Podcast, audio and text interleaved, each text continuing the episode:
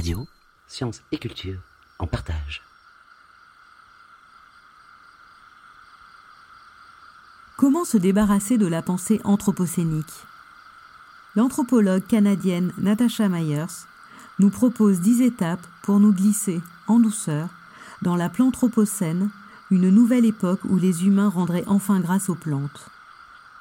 L'auteur nous dit Je tiens à vous prévenir, ce que vous avez sous les yeux n'est pas tant un article de recherche qu'une incantation. N'oublions pas que nous vivons sous l'emprise d'un puissant sortilège et que celui-ci est en train de détruire nos mondes.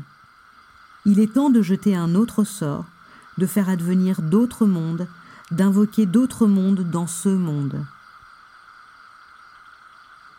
Clairement, la situation dans laquelle nous nous trouvons aujourd'hui nous mène aux limites du langage, à nous agripper au bord de l'imagination.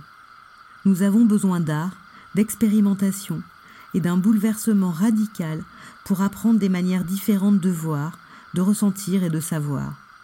Prenez ce qui suit comme une invitation à expérimenter des manières de rêver différemment la vie.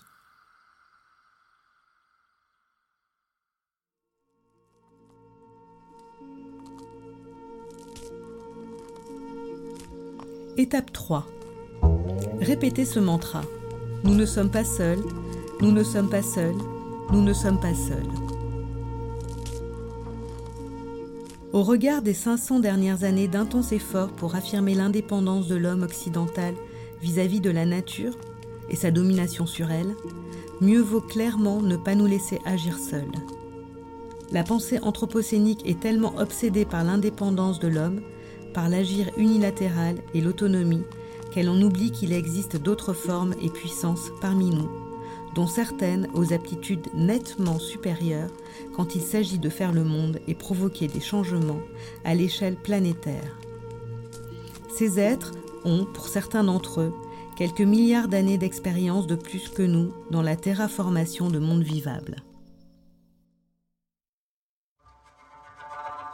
Étape 4 nommer nos alliés les plus puissants. Qui a rendu cette planète vivable et respirable pour des animaux comme nous?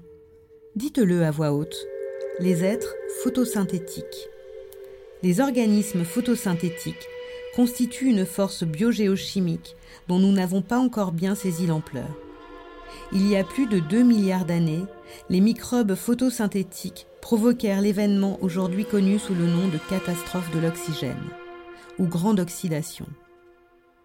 Ces créatures modifièrent alors de manière spectaculaire la composition de l'atmosphère, étouffant les anciens organismes anaérobies avec des vapeurs toxiques d'oxygène.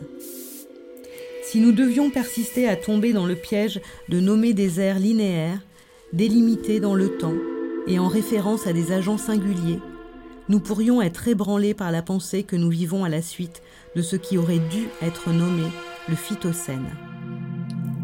Les photosynthétiseurs, tels que les cyanobactéries, les algues, les plantes et les arbres, sont les agents les plus puissants du réarrangement élémentaire de la planète.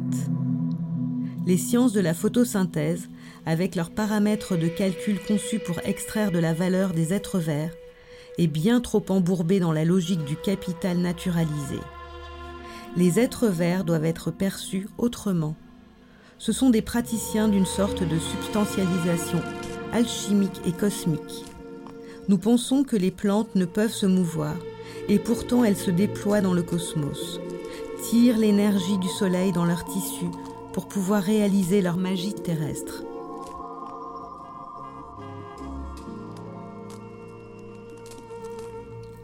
En créant la matière à partir de rien, les plantes sont comme des illusionnistes faiseuses de monde. Elles nous enseignent des leçons les plus nuancées sur ce qui nous porte et ce qui importe.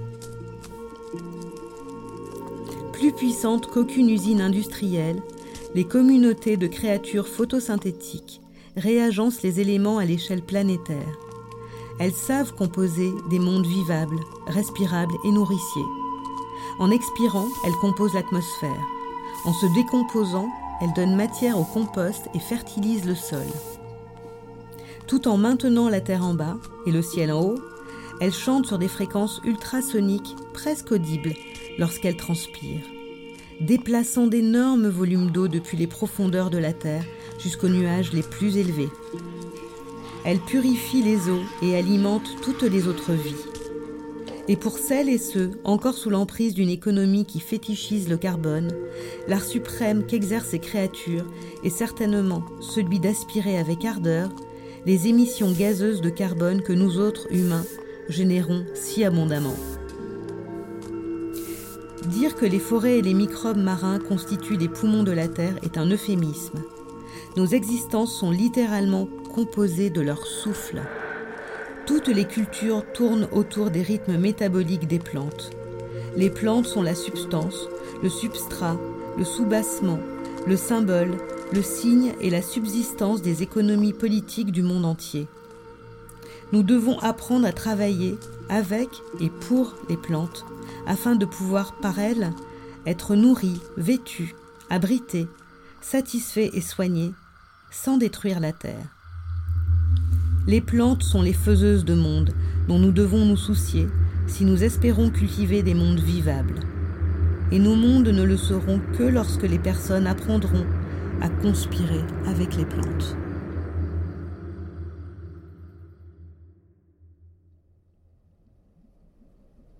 Étape 6. Perturber le sens commun colonial. La décolonisation consiste à rendre aux peuples autochtones les terres qui leur ont été volées. Comme nous l'enseignent F. Tuck et Ka Wen Liang, la décolonisation n'est pas une métaphore. Et la décolonisation exige que nous prenions en compte et que nous démantelions les structures des États coloniaux, visibles et cachés, fondés sur la suprématie blanche, l'esclavage, ainsi que l'effacement des relations existantes entre la terre et les corps, opérés par les fantasmes de Terra Nullus. Peut-être aurions-nous besoin de rompre avec nos imaginaires coloniaux pour faire un premier pas vers la décolonisation. Pour ce faire, il faudrait bousculer tout ce que nous croyons être le sens commun. Parler aux plantes vous semble-t-il fou? Savez-vous que depuis des millénaires, et encore aujourd'hui, des femmes et des hommes du monde entier cultivent des relations intimes avec les plantes?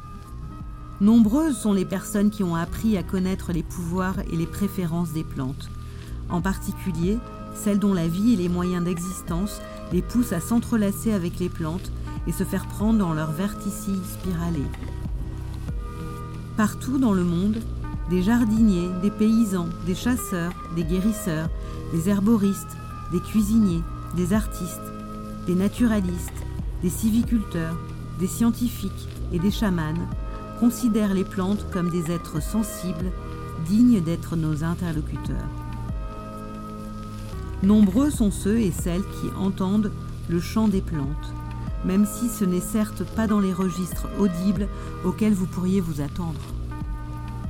Et en même temps, beaucoup d'autres, et peut-être en faites-vous partie, penseront que tout cela est absurde. Bien sûr, vous avez lu sur votre fil d'actualité Facebook cette information sur les plantes. La science a confirmé que les racines des plantes ont une sorte d'intelligence en essaim. Mais il n'est nul besoin de réflexions scientifiques désenchantées sur la sensibilité végétale pour nous dire ce que les alliés des plantes savent depuis longtemps.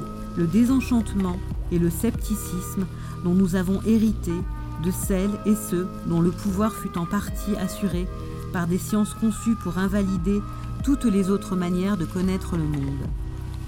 Ce sont les colonisateurs, bien sûr, qui refusèrent de croire les affirmations des populations locales et autochtones selon lesquelles les plantes pouvaient chanter. N'oubliez pas que l'exceptionnalisme humain est une autre formation coloniale qui évacue violemment la vivacité et la sensibilité du monde plus qu'humain qui nous entoure. Il est temps de désaccorder notre univers sensible colonial. Il nous faudrait pour cela renverser tout ce que nous croyons être le sens commun. Oubliez tout ce que vous pensiez savoir sur le monde vivant, en particulier ce que vous croyez perceptible, imaginable, raisonnable, lisible et significatif. Refusez les désenchantements d'une science mécaniste qui présente les mondes plus qu'humains sous forme de fragments de vie et de mort aliénables, prêts à être divisés en biens, en ressources ou en marchandises.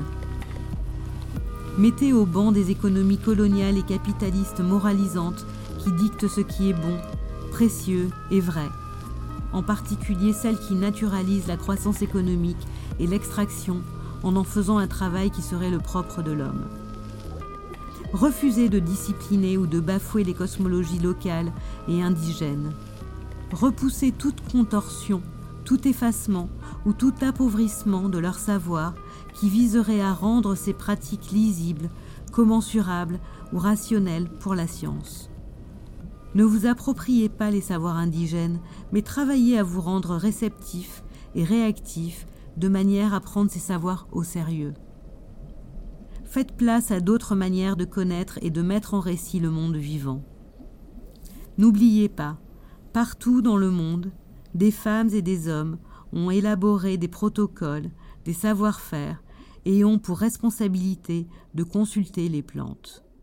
Les mondes visibles ont besoin de gens qui savent comment parler aux plantes. Pour découvrir toutes les étapes de la vie dans la plantropocène, nous vous invitons à vous plonger dans la lecture du hors-série de l'hiver 2020-2021 de la revue Socialteur intitulée Renouer avec le vivant.